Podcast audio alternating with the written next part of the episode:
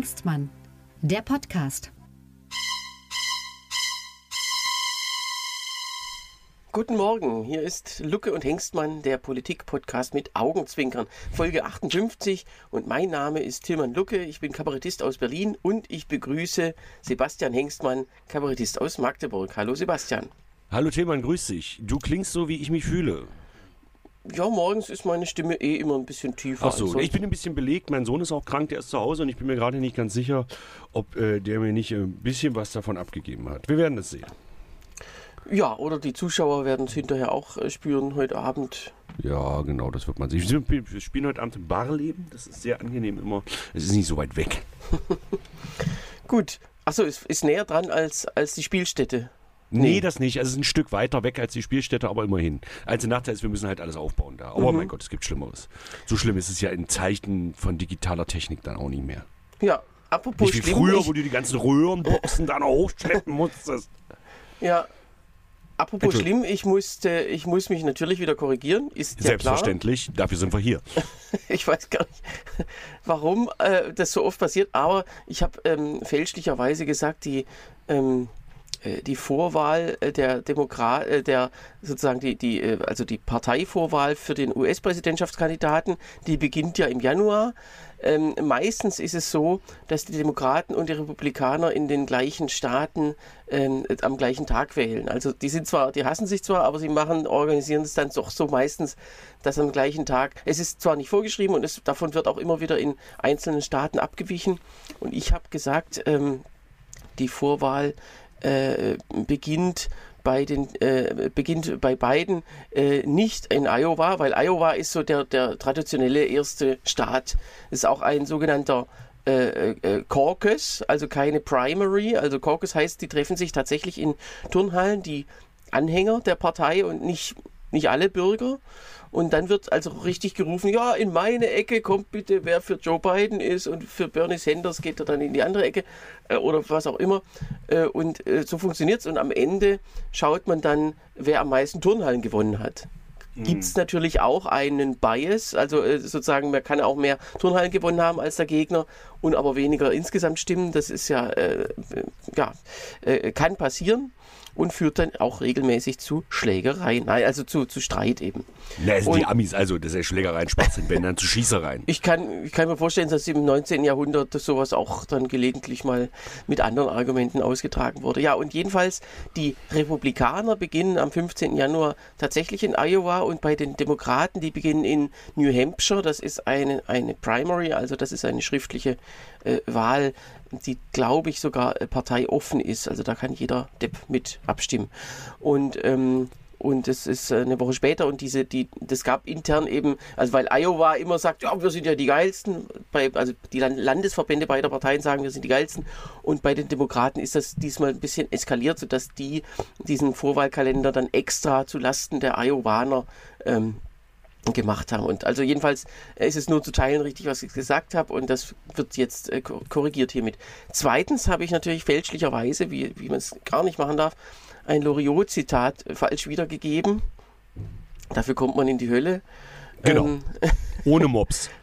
genau. Und es ist so, so ein bisschen... Ähm, äh, es gibt ja, es gibt ja tatsächlich so Loriot-Gruppen, die so durchs Land touren. Ich war auch mal, habe das auch mal irgendwann früher mal gesehen. Und man kennt ja, je, man kennt oh ja Gott, alles. Ich dachte schon gemacht. Nee, das auf gar keinen Fall. Aber ich musste da irgendwie zugucken. Und, und das waren auch so Leute, die dann wirklich immer so knapp daneben äh, mit, ihren, mit ihren Rede, also mit ihren Zitaten waren. Und das, das geht gar nicht. Also ich habe also äh, die Farbe ähm, die gehen ja zur Farbberatung als Ehepaar und ähm, äh, die, die, Farbe habe ich falsch gesagt. Das Herr Blömann, es kommt nicht so genau darauf an. ja. Doch kommt es. Sonst schauen Sie dann Ihrer Tabelle nach und da steht dann, Herr Blömann schlägt seine Gattin oder sowas. genau. Und am Ende, also man, man, kann sich dann nicht entscheiden, und am Ende ist es ein grünlich-blaues, braun, rot, grau. So, das ist jetzt für die Ewigkeit festgehalten. Gut. Genau. Dann kommen wir genau. zu den aktuellen Themen der Woche. Ich habe auch hier, der ganze Briefkasten ist voll, weil die Farbe falsch war. Da uns haben die Leute hier geschrieben, unglaublich. Übrigens liebe Grüße von Benjamin Eisenberg, der hat das jetzt erstmal unseren Podcast gehört und er fand ihn sogar gut. ja, ähm, ja, freut mich. Ähm, ich bin ja auch nächsten Monat wieder bei ihm eingeladen, bei Comedy Schön. im Saal in äh, Bottrop. Genau. und äh, ja, freue mich da sehr drauf. Das Na, ist immer ein schön. tolles Ereignis. Ja, ähm, dann, äh, wie gesagt, zu den aktuellen Ereignissen. Die Linksfraktion hat jetzt endlich, also nicht, äh, nicht, ähm, nicht sich jetzt schon aufgelöst, sondern die Auflösung für den 6. Dezember beschlossen. Warum, weiß keiner, also, aber kann man, kann man machen. Naja, ähm, theoretisch heißt das aber, dass bis 6. September die 10 noch Mitglied sind. Ja, Dezember. Genau, und danach ist es eben eine Auflösung und dann äh, wird natürlich ähm, äh, versucht, sich als Gruppe beim Bundestag ähm, ja, anerkennen zu lassen. Das muss der Bundestag als Plenum muss dann sagen, hier, ja, Gruppe, ja oder nein. Weil Sind das haben, dann zwei Gruppen? ähm, höchstwahrscheinlich, ja. Also ich habe mal nachgeschaut, in früheren Jahren oder Jahrzehnten äh, wurde man, äh, also in den 60er Jahren hieß es, ab fünf Leute kann man als Gruppe anerkannt werden. Das war so ein bisschen so eine willkürlich gelegte Zahl, die ja dann aber mehrfach vom, bei solchen Abstimmungen äh, auch genannt wurde. Also zur Anerkennung einer Gruppe. Und fünf sind ja beide Gruppen. Wie viel, du, du, du, du weißt ja immer alles. Wie viele fraktionslose Abgeordnete sitzen im Moment im Deutschen Bundestag? Ähm, ich glaube, äh, ich glaube sechs. Davon ähm, quasi fast alle von der AfD, Ex-AfD. Genau. Könnte doch die Linkspartei mal mit denen verhandeln. Aber es würde ja. nicht reichen, ne? Die brauchen acht mindestens, ne? Achso, du Neun meinst für eine neue Linksfraktion? Ja, also das wird, das wird schwierig. Äh, Du kennst Ro Robert Farle ist doch auch aus Sachsen-Anhalt. gell? Sachsen-Anhalt, ja, ja. Der ja, Typ, ja. der saß ja vorher im Landtag. Das ist so ein alter Gut, der ist aber Opa. wirklich recht. Der, der ist hat, wirklich das ist so ein rechtsradikal. Opa, der hat so eine, der hat immer so eine, so eine äh, Lederweste an, also sehr schick. Sieht aus wie ein Taxifahrer, genau. Stimmt. Und der ist ja auch einer von den schlimmsten. Ähm, aber der wird da wahrscheinlich nicht mitmachen. Naja, aber Wobei, jedenfalls ich die, glaube, ich, ich glaube, 50 Prozent von denen sind auch noch Mitglied der AfD und dann schließt sich ja wieder aus. Ja, richtig. Das äh, ist ja nicht immer, äh, Fraktionsaustritt heißt ja nicht immer gleichzeitig Parteiaustritt. Ähm, äh, ja, jedenfalls äh, wird, wird das dann im Bundestag wahrscheinlich in der äh, letzten Dezember-Sitzungswoche, also äh, vor, dem, vor dem dritten Advent, dann entschieden, dass es eine Gruppe ist oder sogar zwei Gruppen. Das ist in der Geschichte, wie gesagt, schon mal äh, passiert mit der Deutschen Partei 1960 da äh, ganz ähnlich wie diesmal, also so, es gab so eine Gruppe von Leuten in der Fraktion, die also gesagt haben, nö, also wir, wollen nicht mehr dazu. Die haben dann zwar keine eigene Partei aufgemacht, sondern sind einfach zur CDU, CSU gewechselt. Ähm, und das war ja auch der einzige Zeitpunkt in der westdeutschen Geschichte, 61, äh, zwischen 60 und 61, dass es nur eine einzige Regierungsfraktion gab, nämlich die CDU, CSU. Obwohl sie ja schon seit der 57er Wahl die absolute Mehrheit hatten, aber die Deutsche Partei war ja immer so noch so ein kleines Furunkel auf der Unionsfraktion drauf, die gesagt hat, wir dürfen hier noch mit, also wir sind zwar nicht nötig, aber wir, wir sind noch mit dabei. Ich, ich, ich sage ja in meinem aktuellen Soloprogramm, sage ich ja, äh, die CDU fraß sich seit der Gründung der Bundesrepublik durch sämtliche deutsche Kleinparteien, bis aus ihr eine fettige Zyste erwuchs, aus der sich später Helmut Kohl entwickeln würde. Aber das nur am Rande. Das ein ist äh, charmanter gesagt als ich. Genau. Ähm, ja, aber jetzt ganz kurz nochmal zur Linksfraktion zurück. Mein, mein Bruder schlägt ja äh, neuerdings im Programm vor, dass einfach sämtliche Mitglieder der Linkspartei aus der Linkspartei austreten sollten, in, die, in das Bündnis Sarah Wagenknecht eintreten sollten und dann Sarah Wagenknecht aus der Partei ekeln. Fände ich auch schön. Und sie hätten wieder eine Fraktion. Die sollten einfach alle austreten und ins Bündnis Sarah Wagenknecht eintreten. Und dann hätten sie wieder eine schöne Fraktion. Äh, Ja, ob das sich so, äh, also ich meine, wir haben jetzt nur noch zwei Jahre Wahlperiode und ähm, am Ende dauert sowas dann vielleicht länger als, und dann hat man bei der Wahl das Problem, dass keine Parteimitglieder die eigenen Plakate kleben. Also vielleicht lässt man es auch. Aber Keine Ahnung, wir werden es sehen. tatsächlich, So, es gibt ja auch so einige Implikationen, also es wird sich ja dann einiges ändern, wenn die Fraktion weg ist. Äh, Genau. Weil Gruppen haben ja dann weniger Rechte. Sie haben zum So, Beispiel. und jetzt kommen wir zu den spannenden Dingen, die wir heute im Podcast besprechen wollen, nämlich zu den Ausschussbesetzungen im Deutschen Bundestag. Da sitzen alle schon ganz gespannt, sabbernd vor den Das Hörern. Popcorn ist gezückt. Ja. So, Tillmann, wie wirkt sich das aus? Hat die Linkspartei überhaupt irgendeinen Ausschussvorsitz? Ja, und zwar Klaus Ernst, er hat den Ausschuss für Klima und Energie. Der ist aber nicht, ist, aber der ist ja auch mit Der ausgetreten. ist auch ne? weg, genau. Also das ist aber unabhängig davon, er wird, er muss diesen Ausschussvorsitz dann abgeben, weil er ja, durch die Fraktion bestellt wurde. Und wenn es keine Fraktion mehr ist, dann hat sie schon gar keinen Ausschussvorsitz mehr, weil Gruppen das nicht haben. Und, Dürfen ähm, Gruppen überhaupt in Ausschüsse Mitglieder entsenden? die dürfen, aber sie, dür sie sind nicht stimmberechtigt. Das ist wirklich Ah, okay. ähm, tatsächlich, äh, also ich ich nehme an, dass alle Abgeordneten ähm, äh, oder mehr, mehr oder weniger in den Ausschüssen einfach sitzen bleiben, in denen sie sind, aber nur beratend. Ähm, und Also, was sagen dürfen sie? was sagen dürfen sie, ähm, aber sie dürfen am Schluss nicht mit abstimmen. Und das äh, wirkt sich natürlich dann auch auf die ganzen ähm, äh, ja, Mehrheitsverhältnisse aus. Also äh, die äh, Ausschüsse sind ja unterschiedlich groß und, und also die Zahl der Mitglieder der Ausschüsse wird ja immer am Anfang der Wahlperiode festgelegt und danach wird es dann nach dem Saint-Laguier-Schepers-Verfahren, das ist ja bekannt, ähm, Genau. au- aufgeschlüsselt. Im Und- Gegensatz zum Hare-Niemeyer-Verfahren. ja, das war galt früher, das ist jetzt nicht mehr. Ähm, äh, und, und da ist, hat die Linkspartei immer zwei, ein, also in kleinen Ausschüssen einen Sitz, in, in größeren zwei und im allergrößten, das ist der Ausschuss für Arbeit, hat sie sogar drei Sitze und die werden dann neu aufgeteilt. Die kriegen quasi die anderen Fraktionen stattdessen. Ähm, Also die bedienen sich ist dadurch. der größte nicht der Haushaltsausschuss? Nee, ähm, nee, der ist tatsächlich ein, ein kleines bisschen kleiner. Okay, ist ja auch egal. So, das heißt, die verlieren alle ihre zumindest stimmberechtigten Posten, können aber sich in die Ausschüsse nach wie vor reinsetzen und können ihr, ihren Senf dazugeben, wie man so schön sagt. Genau, und, und wie gesagt, dieser eine Vorsitz, also laut Saint-Laguier-Schepers kriegt den dann die SPD. Also äh, Ah, okay. der, die würde quasi profitieren von dem. Weil sie die größte Fraktion ist oder weil. Nee, weil, weil sie dran ist. Also weil Gut. die äh, quasi das nächste Mandat kriegen würde, wenn man Mhm. jetzt sagt, es gibt 25 25 Ausschüsse und das 25. jetzt in der neuen Verteilung, das würde die SPD kriegen. Genauso ja- übrigens verhält sich auch noch mit den. Was? Wie bitte? Nee, mach du erstmal. ähm, äh, das Plenum besteht ja auch aus so, so runden Sitzreihen und, und auch äh, da ist immer wichtig, wer, wer sitzt in der ersten Reihe und eine Gruppe sitzt natürlich auch nicht in der ersten Reihe. Also auch dieser Sitz ganz vorne wird wegrationalisiert und fällt einer anderen Fraktion zu, in dem Fall ähm, der AfD. Also die kriegt dann jemand Zweites. Ähm, also es muss alles ummontiert werden natürlich äh, da im Plenum. Ach, das heißt, selbst der, selbst der Sprecher der neuen Gruppe darf nicht in der ersten Reihe sitzen. nee, Ach krass, die sitzen dann hinten. Naja, das weiß man nicht genau. Also man muss irgendwie schauen, was die Architektur hergibt. Die werden wahrscheinlich nicht hinten so als, weil dafür sind sie wirklich zu viele, so als Reihe aufgereiht sitzen, sondern es kann, es kann durchaus sein, dass sie in der zweiten, dritten Reihe anfangen. Aber tatsächlich, diese erste Reihe ist ähm, zumindest, was ich, äh, ähm, aus, äh, was ich so aus vergangenen Wahlperioden gelesen habe, ist nicht üblich. Ich finde das total lustig. Ich nehme an, du hast noch nie parlamentarische Arbeit gemacht in irgendeiner Form, ne? Äh, doch, ich habe einmal ein Praktikum gemacht im wissenschaftlichen Dienst des Bundestages. Ja, aber hast du schon mal selbst, warst du schon mal selbst Mandatsträger? Ach so, nee, das auf keinen Fall. War ich ja mal bei uns im Gemeinderat, äh, vier Jahre von, von 2004 bis 2008. Und ich war auch im Hauptausschuss. Äh, also, das ist im Kommunalparlamenten gibt es den Hauptausschuss, der fast alle Beschlüsse, die dann später in der Ratssitzung sind, vorbereitet. Also- vorberät. Das sind die dummen, äh, die, die armen Schweine, die arbeiten müssen und dann das Plenum kriegt am Ende alles vorbereitet vom Hauptausschuss. Das war das Ziel, ja. Das passierte aber nicht. Weil im Hauptausschuss saßen, das, also der, der, der Stadtrat oder der Gemeinderat der Stadt Egeln, wie es offiziell heißt, hatte äh, 16 Mitglieder und im Hauptausschuss saßen sechs. Weil jede Fraktion mindestens einen stellen musste und der größte Fraktion, die CDU, damals zwei.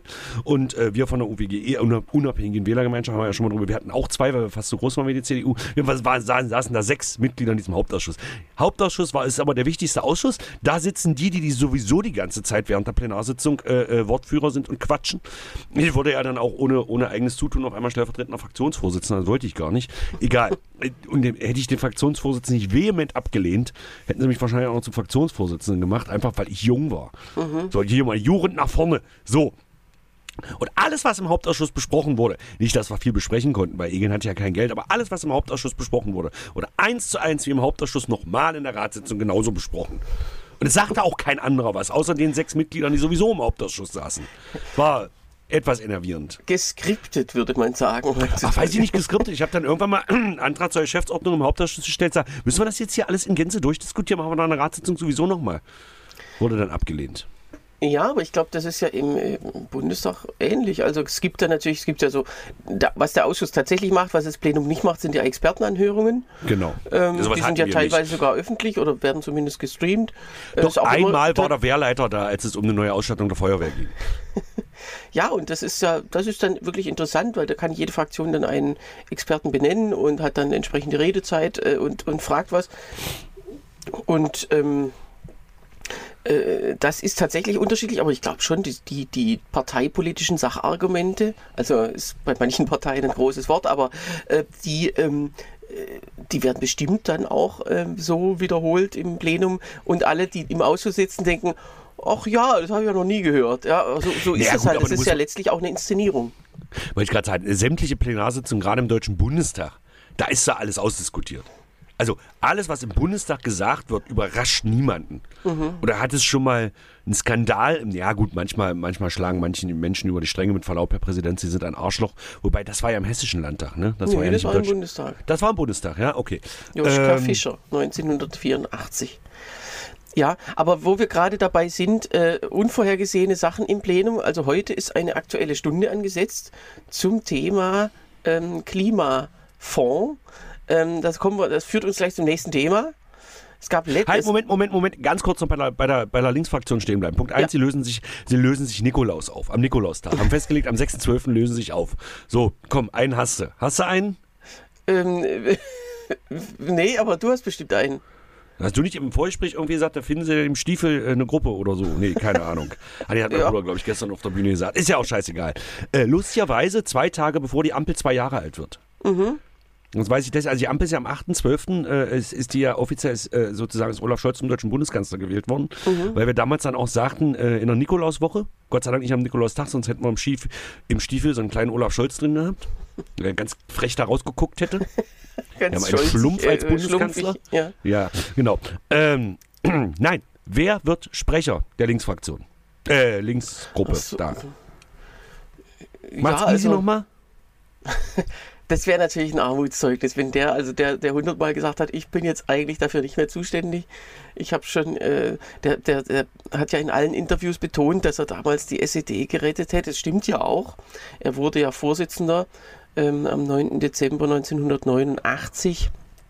Ähm, äh, so- sogar noch von der SED, die sich eher, die, die hatten so einen Sonderparteitag äh, an dem Wochenende und dann haben sie gesagt, wir sind jetzt nicht fertig geworden und wir machen es noch nächstes Wochenende nochmal. Und an, am folgenden Wochenende, am 16. Dezember, haben sie sich dann umbenannt in SED-PDS. Übrigens sehr schlauer Move. Das können manche äh, Linksparteigegner ja heute noch sagen. Oder haben sie jahrzehntelang immer gesagt, die SED-PDS. Aber die ist ja tatsächlich ein paar Monate lang genau so, bis sie dann im Februar Genau. 90 sich nur noch PDS genannt hat. Also das Genau. war wirklich äh, äh, nicht so schlau. Naja, und, und er, er hat das alles gemanagt, dass die Partei eben dann bei der Volkskammerwahl ja gar nicht so schlecht abschnitt. Dafür, dass 16 sie, Prozent. ja, dass sie dann, dass sie sozusagen im Alleingang das Land an die Wand gefahren Also hatte. man muss mal sagen, das war die Zeit, das war der Zeitpunkt, wo die Partei mit Abstand am unbeliebtesten war. Und da ist das Wahlergebnis besser gewesen, auch im Osten inzwischen, als heute. Ja, das stimmt auch wieder. Äh, total krass. Und zwar ohne Sarah Wagenknecht-Partei. Ja. Die ist ja damals erst eingetreten, weil sie gedacht hat, Mensch, so eine arme Diktaturpartei, die muss ich jetzt noch retten und jetzt trete ich Ja, ein. gut, aber sie war zu dem Zeitpunkt, war sie äh, 20? 20 war sie. Also das ist okay. Das ist okay. Ist okay. In, in, in, in dem Alter kann man ruhig mal eine Partei eintreten. Na, wer macht, bleibt es Bartsch dann? Ähm, äh, der will es ja auch nicht mehr und er ist ja auch vom Alter her, also hat er, er, er will es einfach nicht mehr machen und ähm, ich kann mir allerdings vorstellen, dass er sagt, jetzt unter den neuen Voraussetzungen, jetzt sind wir ja diese Idioten los, ähm, jetzt mache ich es vielleicht doch. Ich glaube, ähm, ja, wen gibt es da noch? Also ähm, vielleicht, äh, ja, Janine Wissler natürlich als Parteivorsitzende, ähm, die wäre ja wahrscheinlich, äh, wenn sie das will, würde man sie da, dazu auch wählen. Und Oh, das muss man Ähm, erstmal können, bekifft. wen gibt es denn noch? Ich kenne da niemanden. Irgendwie- Ja, es kann eigentlich nur Bartsch machen. Naja, ist ja nicht so, nur weil wir keine Linksparteiabgeordneten Sören kennen. Pellmann. auch nur, weil ich Ja. mir den Namen gemerkt habe. Aber dass der nicht mit ausgetreten ist, finde ich auch krass. Ja, den kenne ich aber auch nicht so genau. Der, Aber der wurde ja schon immer dem Wagenknecht-Lager zugerechnet. Und der hat ja unter anderem das Direktmandat in Leipzig auch gewonnen, weil die Leute glaubten, dass er ein Wagenknecht-Jünger ist. Das darf man ja bitte nicht vergessen. Ja, also keine Ahnung. Was ja übrigens immer noch spannend ist, das haben wir, ähm, hatten wir ja vor einem, ziemlich genau einem Jahr schon drüber geredet, dass der Bundestag ja in bestimmten Wahlbezirken in Berlin auch neu gewählt werden muss. Das hat der Bundestag vor ungefähr einem Jahr beschlossen, aber das Bundesverfassungsgericht hat äh, Besseres zu tun, als darüber zu entscheiden. Ähm, das kommt dann irgendwann, vielleicht kurz vor der nächsten Wahl, ähm, äh, dass dann bestimmte also nicht alle, Wahlkreise, alle Wahlkreise, sondern nur bestimmte Wahllokale äh, in, in diesen Wahlkreisen neu gewählt werden müssen. Und wenn im, im schlimmsten Fall für die Linkspartei kommt es so, dass sie dann diese zwei Berliner Direktmandate vielleicht nicht halten können oder, oder eins davon. Und dann heißt es, dann fliegen alle aus dem Bundestag dann raus. Dann fliegen alle raus, außer denen, die das Direktmandat dann immer noch haben. Ähm, das wäre das wäre der Worst Case. Das ist äh, sehr, sehr unwahrscheinlich, aber es ist ähm, möglich. Rechnerisch, da muss man schauen, welche, welche äh, Wahllokale das dann sind, wie viele Stimmen sozusagen verloren gehen müssten, damit man. Also es geht ja nicht um die Zweitstimmen bei dieser, bei dieser Nachwahl, weil dieses Zweitstimmenverhältnis wird nicht aufgedröselt durch, äh, durch so ein paar kleine Wahllokale, aber es geht um die Erststimmen. Mhm. Ähm, wenn dann sozusagen was weiß ich, die, die SPD oder die Grünen, wobei die ja auch im Moment nicht so stark sind. Das ist vielleicht das Glück der Linkspartei. Oder vielleicht die CDU dann bestimmte Direktmandate abgreift. Aber das ist alles Zukunftsmusik, da müssen wir noch warten. Ähm, und damit sind wir schon bei dem nächsten Thema Bundesverfassungsgericht. Ähm, gestern großes äh, aufsehenerregendes Urteil ähm, es gab, also das ist jetzt ein bisschen komplizierter, wie alles. Wollte ich gerade sagen. Gott sei Dank war es vorher so einfach. Ähm, also es gab ja das Corona, äh, alle möglichen Corona-Etats und Haushalte und Nachtragshaushalte und das 2021 hat man dann gemerkt, ähm, ein bisschen Geld ist noch übrig. Wir haben da zu viel Geld reingeplant. 60 Milliarden sind übrig. Und dann hat die Ampelkoalition direkt äh, einen Monat nach ihrem Amtsantritt ähm, also äh, im Januar ähm, 22 haben sie dann einen Nachtrag, also den zweiten Nachtragshaushalt 21 beschlossen und darin gesagt, die, äh, diese 60 Milliarden werden jetzt um, äh, äh also äh, verschoben in den sogenannten, ähm, in den ähm, äh, in das Sondervermögen Energie- und Klimafonds. Also es gibt ja Sondervermögen aller Art. Wir kennen das berühmteste das, das für auch, die Bundeswehr. Das auch äh, wahrscheinlich einfach unangetastet bleibt, bis, bis die Inflation das zunichte gemacht hat. Und es gibt aber seit 2011 bereits einen, ein Sondervermögen äh, Klima- und Energiefonds. Äh, also und dann hat man gesagt, ja, die 60 Milliarden, gut, das sind zwar Schulden, aber die haben wir und die, die stecken wir jetzt in diesen Dings und äh, können damit was fürs Klima tun.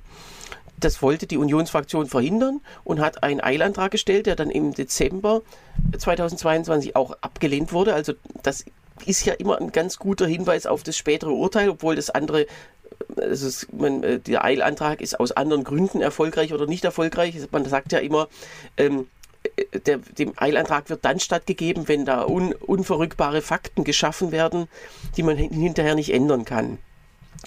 Äh, und wenn, äh, wenn sozusagen das Inkrafttreten eines Gesetzes, was dann später zurückgenommen werden muss, schlimmer ist als das äh, als umgekehrt.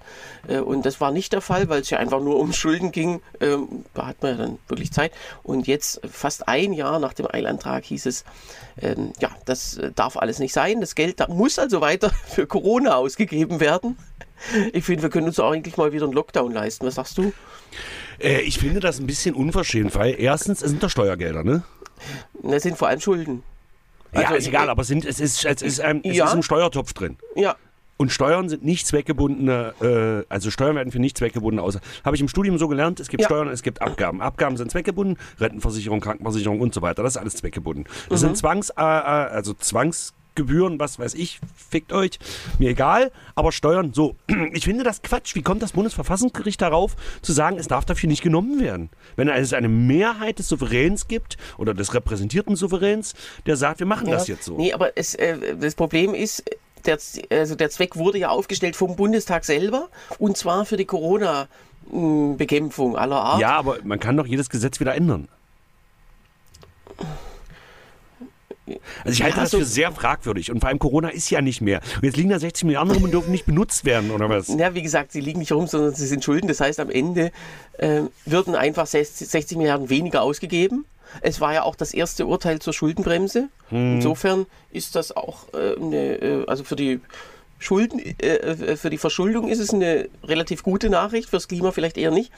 Ähm, ähm, aber Na, also sag mal, die Zweckbindung ist eben vom Bundestag selber geschaffen worden und dann hieß es, so das Geld nehmen wir jetzt und das ist aber, und das ist eben, äh, wenn es die Schuldenbremse nicht gäbe, dann dürfte der Bundestag jetzt das ja einfach so beschließen. Aber Genau. das Ach, Verfassungsgericht hat gesagt, die Ja. Schuldenbremse sind ja bekanntlich 0,35 Prozent des Bruttoinlandsprodukts sind ja erlaubt als Schuldenaufnahme und, ähm, äh, und ähm, mehr nicht. Und dadurch, dass das eben in so einem, Scha in so einem Schattenhaushalt verschwinden sollte, in so einem Sondervermögen, ähm, wurde das umgangen. Das ist wohl nicht erlaubt. Es war aber trotzdem was anderes als das Sondervermögen Bundeswehr. Ähm, also Ähm. es ist so ein bisschen diese Trickserei, die quasi aufgeflogen ist. Was heißt aufgeflogen? Ja, das heißt also die, die Geister, die ich rief quasi. Das muss man ja sagen. Aber das, das Grundproblem nochmal. Ähm, gut, wobei, weil ihr sagt, schlecht fürs Klima. Ich sag mal so, die Bund es, macht was die Bundesregierung. Und alles, was die Bundesregierung macht, ist ja quasi klimaneutral. Also es ist egal fürs Klima, ob die was machen oder nicht. Es bringt ja nichts. Ja, es schadet zwar wahrscheinlich nicht, aber es bringt auch nichts. Aber es ist klimaneutral. Ja. Egal. Egal, es ist, wie es ist. Nächstes Thema. Komm, ich habe keine Zeit, mein Sohn ist krank. Es ist, wie es ist. Ähm, und zwar, äh, ja, da schaut man in, in andere Länder, also Spanien wird heute spannend. Da haben wir noch keine weiteren Meldungen über die Regierungsbildung. Also wir hatten ja gesagt, es gibt so eine Frist, die läuft auch Ende des Monats aus. Und ähm, äh, der erste Regierungskandidat ist ja gescheitert. Äh, Der konservative Fecho hat keine Mehrheit gekriegt und, und der auch im zweiten Wahlgang nicht. Und jetzt heute stellt sich der amtierende äh, Ministerpräsident Sanchez zur Wahl und möglicherweise übermorgen dann zur zweiten, zum zweiten Wahlgang, wo noch die, wo die relative Mehrheit reicht. Und er hat ja die Absprachen getroffen mit verschiedenen ähm, separatistischen Parteien oder also Regionalparteien. Und äh, da gab es jetzt große Demos in Madrid von den von Seiten der Konservativen, die sagen, ja, wir wollen das alles im Grunde das, was, was vor sechs Jahren ja hochkochte, Separatismus bekämpfen und das sind alles ganz schlimme Menschen und die müssen, die müssen quasi dafür bestraft werden, dass sie unabhängig werden wollen. Und ähm, ja, Inklusive der Basken? Ja, ja, klar. Also die, Wow. die, die Konservativen wollen, für die ist das ein Heiligtum, wie bei uns die Schuldenbremse, ist bei denen einfach, der, der Staat muss im, für immer in diesem, äh, ja, immer so bleiben, wie er ist. Und das bestimmen wir einfach. Ja.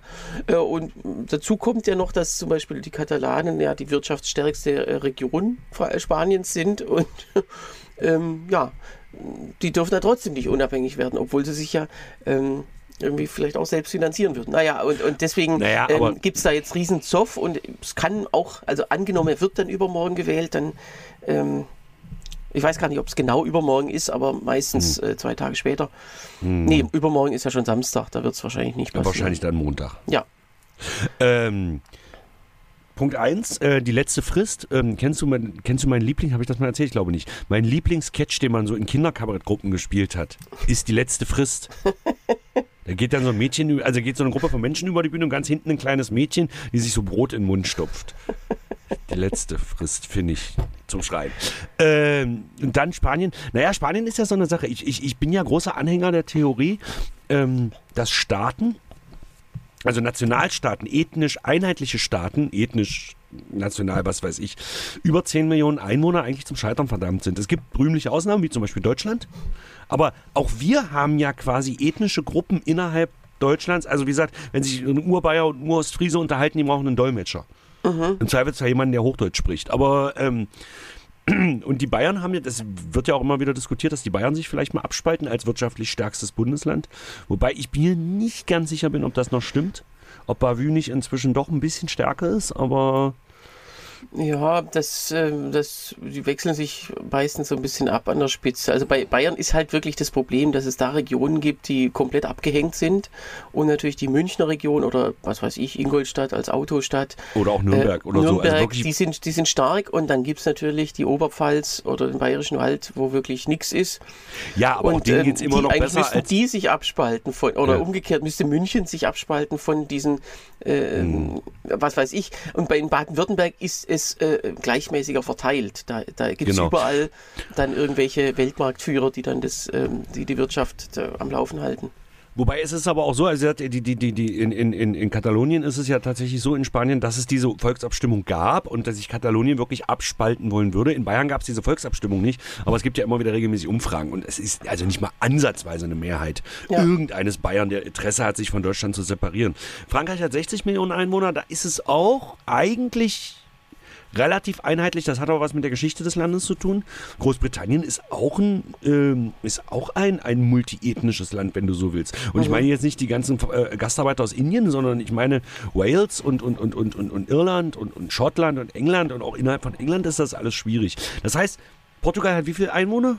Auch so um die 10 Millionen, ne? Zehn ungefähr, ja. Ja, das passt. Spanien hat auch 50, glaube ich. Und äh, das ist dann multiethnisch. Das ist einfach so. Und ich meine jetzt ethnisch im Sinne von, es sind eigene Kultur, also sagen wir mal multikulturell. Sagen wir mal so, ja. Ja, Ähm, oder die Ukraine, wobei Putin es geschafft hat, dass dort die Bevölkerung wieder relativ einig ist. Aber das war Das stimmt. auch. äh, ein war- gemeinsamer war sie auch- Feind. Genau, bis 2014 war, war, die, war das Land auch get, ziemlich geteilt in zwei Genau. gleich große Teile und äh, der östliche Teil ähm, ist heute doch, ähm, denkt heute anders als früher, glaube ich. Naja, das, das, das weiß man ja nicht, weil seriöse Umfragen Mhm. sind ja nicht äh, äh, statthaft. Doch. Geht's ja nicht. Auf jeden Fall. Äh, Also zumindest, äh, ähm, doch, doch, es gibt äh, die, die äh, 80 Prozent der Ukrainer unterstützen ja die, Re- die, auch diese sozusagen äh, unnachgiebige Kriegspolitik der, der Regierung. Ja, aber was, in, in, was im Donbass wirklich für eine Meinung vorherrscht, das so. kann man ja nicht naja, wer da überhaupt nachvollziehen. noch lebt, da leben natürlich viele äh, Alte, die da nicht wegziehen wollen. Hm. Junge Leute sind geflüchtet oder deportiert. Also das heißt, da gibt es natürlich nicht mehr die Bevölkerung, die da vorher war. Und dann kann man natürlich locker sagen, ja, ja, da, die sind ja alle für uns, die da noch sind. Das ist ja entvölkert. Naja, also äh, Italien würde mir noch einfallen als, ähm, als Staat, wo es starke Nord-Süd-Schwierigkeiten gibt. Genau. Äh, und das war ja früher immer die, die Lega, also die Lega Nord hieß sie ja früher und Genau. die war wirklich, die war sogar separatistisch. Der Chef der Lega Nord, der Vorgänger von äh, Salvini, also Umberto Bossi hieß der, der hat sogar mal äh, 2000, äh, 1996 die Padanische Republik ausgerufen. Mhm. Ja, glaube ich. Daraus ist dann irgendwie dann doch nichts geworden. Aber das war, die waren immer mit in der Regierung bei Berlusconi, immer mit dabei, immer als Pa- Partei, die gesagt haben, eigentlich wollen wir euch und, und im Süden waren, da war da, die hießen Allianza Nazionale, das waren die Faschisten, aus äh, deren Platz dann später die Fratelli eingenommen haben, die heute regieren. Äh, und die waren dann eher im Süden stark. Äh, äh, und äh, Genau. Ja. Wobei davon, davon multiethnisch zu reden, ist natürlich auch immer ein bisschen schwierig, weil, oder multikulturell, weil die Römer natürlich, also gerade Italien ist natürlich kulturell schon relativ einheitlich. Wobei, wenn du da Mhm. im Süden, die Sizilianer sind ja auch wieder so ein ganz eigenes Völkchen. Aber wir, wir, machen jetzt hier keinen Multikultur-Podcast, wir sind schon wieder weit über eine halbe Stunde Wir sind drüber, über eine halbe Stunde. Wir reden jetzt über äh, Großbritannien tatsächlich. Da gibt es auch schön. eine weitere Wolte, nämlich äh, David Cameron zieht ins Dschungelcamp und Nigel Farage wird Außenminister. Oder umgekehrt. Ich weiß Man es nicht. weiß es nicht. Das Problem ist, ich muss gleich dazu sagen, äh, äh, ich habe ja noch so einen anderen Podcast, H2 So, und äh, der eine Mitstreitende da, ähm, der ist großer Verfechter der BBC. Der guckt halt wahnsinnig viel BBC, lässt sich auch immer so. Und es ist in der BBC so ähnlich wie in der DDR. Ähm, du hast so ein festes Schauspielensemble von ungefähr fünf bis sechs Personen. Und die spielen dann in allen britischen Fernsehserien irgendwie mit. So. Und das hast du in der britischen Politik offensichtlich auch. Naja, es ist ja tatsächlich so. Ich meine, das ist in der deutschen Politik wahrscheinlich auch nicht ganz anders. Ansonsten wäre Christine Lamprecht nie im Leben Verteidigungsministerin geworden. Wir haben gestern, wir haben gestern auf der Bühne ganz kurz überlegt, weil wir, weil wir über den beliebtesten Politiker in Deutschland, das ist im Moment Ähm, das ist Pistorius. Boris Pistorius. Und äh, wir sagen, es liegt unter anderem daran, dass er nicht Annegret Kramp-Karrenbauer, ähm, äh, Ursula von der Leyen oder mir ist der Name unserer letzten Verteidigungsministerin nicht ein. Der ist mir einfach nicht eingefallen auf der Bühne. Wie hieß die Schlampe? Mein Gott. Oma Lamprecht. Es ist mir dann über die, über die Brücke Oma ist es mir dann eingefallen. Oma Lamp Christine Lamprecht, alles klar. Zurück zum Thema. So, David Cameron, seines Zeichens Schuld am Niedergang Europas. Weil, um die Wahl zu gewinnen, hat er gesagt, ich mache eine Volksabstimmung über den Brexit. Wo alle ja wussten, es geht eh dagegen Naja, aus. eigentlich, genau, die Wahl 2000, äh, ähm, also er ist ja 2010 gewählt worden.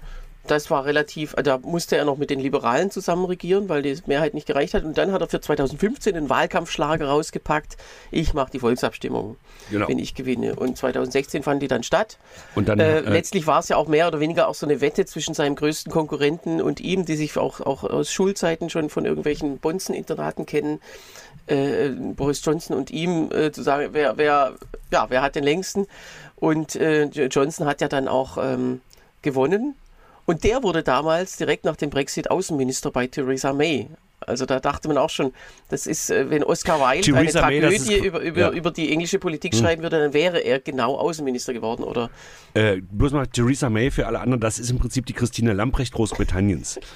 ja, ich glaube, da tut man ihr Unrecht, weil die, also äh, das ist echt ein, eine tragische Figur, Theresa May. Ja, das stimmt schon. Weil sie wurde ja da, also Cameron ist zurückgetreten. Es gab, äh, äh, wurde jetzt auch wieder mehrfach im Fernsehen gezeigt, diese Szene, wie er am Tag nach dem Brexit-Referendum dann ähm, äh, vor dem vor der Downing Street Number 10 steht und sagt, ich gehe jetzt und dann ging er ins Haus rein und pfiff einfach oder summte irgendwie so lalalala, als ob das irgendwie alles ein Spielchen gewesen wäre. Also der ist letztlich ein, ein, Brandstifter und der kommt jetzt wieder in die Politik und Theresa May übernahm dann, das wollte ich damit sagen, musste das alles bewerkstelligen. Sie war ja auch wie fast all, wie fast die gesamte Parteiprominenz war sie ja davor auch gegen den Brexit gewesen. Genau. Und dann sagte sie, so, das muss ich jetzt alles bewerkstelligen und man wusste, Ja, man sie hat hätte ja es ja überhaupt nicht kein machen. Sie hätte es ja nicht machen müssen. Naja, gut, wenn man sagt, Es ist schon ein bisschen Eitelkeit dabei. Wir suchen eine neue Premierministerin. Äh, es gab ja auch dann äh, andere, also äh, Johnson und der unvermeidliche Michael Gove, der jetzt, glaube ich, nicht mehr so äh, nicht mehr so stark ist, aber der immer so immer so oben mitmischte. Ähm, und die haben sich da beworben und dann irgendwann blieb halt nur noch sie übrig. Also so ist das ja in, in Großbritannien, dass man immer aus, aussiebt. Und äh, da hätte ich auch nicht Nein gesagt, aber das Problem war halt wirklich, sie hatte keinen Plan, wie es genau zu gehen hat. Äh, weil, weil es ja noch nie vorgekommen ist und dann gab es ja also seitens der EU dann die Regel, man muss ähm, das in einem Brief dem, der, der Europäischen Kommission muss man einen Brief überreichen, äh, in dem man den Austritt ankündigt und der wird dann in zwei äh, Jahren wirksam, es sei denn, es gibt einen Vertrag, der einstimmig von allen beschlossen wird. Und ähm, den wollte man unbedingt haben, denn ein ungeregelter Austritt wäre sehr schlimm gewesen. Naja, und dann gab es eben dieses Theater zwei Jahre später, 2000, also im März 2017 war dieser Brief und im März 19 gab es dann dieses Theater im Unterhaus, da erinnern wir uns alle noch dran mit dem Speaker oder eher Schauter. Order. genau, und äh, der, äh, das, das war also ein Riesenchaos und, und sie hat es eben nicht geschafft und das war einer ihrer größten Fehler war 2017 eine Neuwahl auszurufen, weil sie gesagt hat, ich will, ich irgendwie stehen wir jetzt relativ ordentlich da und ich will sozusagen das Mandat für den Brexit jetzt noch verstärken. Und da kam dann äh, eben keine absolute Mehrheit raus, sondern sie hat Stimmen verloren und war dann angewiesen auf die Irren aus Nordirland. Also nicht auf die Iren, sondern auf die Iren. Ähm, äh, sehr neues Wortspiel übrigens. Ähm, Und ähm, ja, und die waren so drauf, dass sie diesen Austritt zwar wollten aus der EU, aber mit Nordirland ähm, sozusagen, beziehungsweise die, die Nordirland sollte ähm, eine offene Grenze behalten. Wie sie sich das genau vorgestellt haben, das haben sie nie verraten, weil es, man kann natürlich eine EU-Außengrenze nicht einfach offen lassen und das war ja der Hauptstreitpunkt. In jedem anderen Land wäre der Brexit ja, der hieße dann nicht Brexit, ja leichter zu vollziehen gewesen, weil, weil man nicht diese sehr, sehr historisch sehr belastete Grenze, die ja dann seit den 90er Jahren äh, offen war. Das Wie war ja hieß ein das? großer Das war Fortschritt. irgendwas mit Back, Back, ähm, Backstop, glaube ich. Backstop, genau. Was auch immer das bedeutete, ja, aber ja. es war Wusste kein Mensch. äh, sozusagen so ein Hybrid aus Binnenmarkt und Nicht-Binnenmarkt und ähm, äh, das war ja zum Scheitern verurteilt. Ja, gut, Naja, jetzt so. wollen wir ja nicht ewig über Theresa May jetzt hier diskutieren. weil Aber das, die äh, Frau, die musste ja dann, und dann hat sie noch die Europawahl verloren und dann nach der verlorenen Europawahl ist sie dann tatsächlich zurückgetreten und dann kam Boris Johnson, machte alles noch schlimmer, obwohl, also hat es dann wenigstens geschafft, den Brexit durchzuziehen. Äh, und es ist also ein- die Fortsetzung dieser Tragödie, die wird ja noch mindestens ein Jahr dauern, weil erst dann diese nächste Wahl ansteht und dann sind wir die Tories hoffentlich endlich los. Ob, weil ja, jetzt Boris, äh, David Cameron Außenminister, weil die bisherige Außenministerin, war es eine Außenministerin? Ja, war eine Nee, Außenministerin. nee, nee, die war Innenministerin, Suella Braverman. Äh, war aber nicht, gar nicht so brav, äh, weil sie eben sehr weit rechts stand und auch äh, sich äh, mit, mit Äußerungen da hervorgetan hat gegen Einwanderer und das und sie ist ja selbst äh, Einwandererkind, aber ähm, das kam dann irgendwann irgendwann war es dem Premierminister Sunak zu, zu arg und der hat sie dann rausgeschmissen und an ihre Stelle trat James Cleverly, auch ein Der schöner Name. Außenminister, ein, Ja. ein, ein, eine, eine Schweizer Intelligenzbestie. Und jetzt wurde David Cameron, ja warum? Kein anderer da. Großbritannien halt, ne? Ensemble von fünf Politikern und dann wird man durchgetauscht. Das heißt, der nächste Verkehrsminister wird dann wahrscheinlich Boris Johnson. Ja, oder also sozusagen jemand, der das, aber ich, es ist ja nicht, es ist ja nicht irgendjemand. Es ist ja jetzt nicht zum Beispiel Theresa May, die wieder ins Kabinett kommt, oder John Major aus den 90er Jahren oder so, sondern es ist der Typ, der das Land an die Wand gefahren hat, der so viel Milliarden gekostet hat wie niemand anderes. Das wäre wie wenn bei uns Andreas Scheuer plötzlich auch äh, wieder äh, ins Kabinett käme. Also wer Ins weiß. Bay- ist der nicht jetzt im bayerischen Landeskabinett wieder? Nee, drin? ist er nicht. Ah ja, okay. Wäre ja lustig.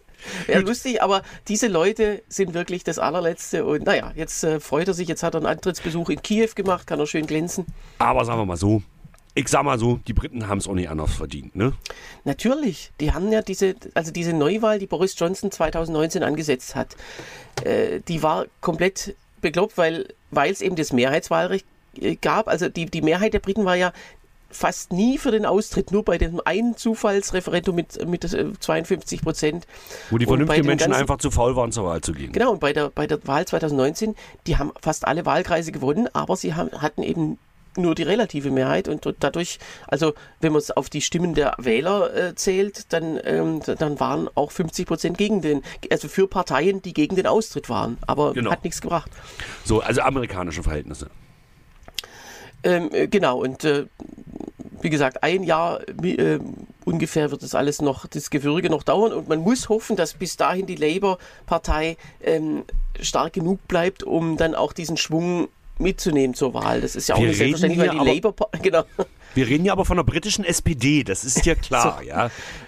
und sogar noch eine gesteigerte SPD, weil die haben ja auch äh, zumindest unter ihrem früheren Vorsitzenden, ähm, weiß, äh, weiß gar nicht, wie der hieß, dieser alte, da hatten sie auch ein großes Antisemitismusproblem und es könnte ja jetzt in der jetzigen Zeit auch wieder vielleicht wieder ein bisschen größer werden, weil da einfach ein paar äh, Leute auch sehr stark auf der äh, auf der islamischen Seite stehen oder auf der anti-israelischen vor allem und ähm, das sollte sich die Partei vielleicht nicht erlauben im kommenden Jahr solche Leute. Wir werden es sehen. Was wir auf jeden Fall sehen werden, ist, dass wir uns nächste Woche wiederhören, Schillmann, oder? Ähm, äh, Würde ich auf jeden Fall sagen. Haben wir zumindest, äh, äh, haben wir, äh, ich höre mich nicht Nein sagen. Ja, also dann äh, können wir auch schon äh, mehr sagen über die ganzen, über die ganzen Themen. Bis dahin wünschen wir euch einen schönen Volkstrauertag. Ja, genau. Das auf jeden Fall. Nächste Woche ist dann Totensonntag. Ja, Da können wir vielleicht auch mal drüber reden. Das ist ja wirklich ekel. Egal. Volkstrauertag übrigens im Bundestag äh, wird ja immer mit, mit so einer, also die, die, der Volksbund äh, Kriegsgräberfürsorge mietet sich ja an dem Tag immer im Bundestag ein und dann gibt es die Gedenkstunde und diesmal kommt die schwedische Kronprinzessin und hält eine Gedenkrede. Oh mein Gott, das ist bestimmt langweilig. Bis dann, Schillmann. Bis dann. Tschüss.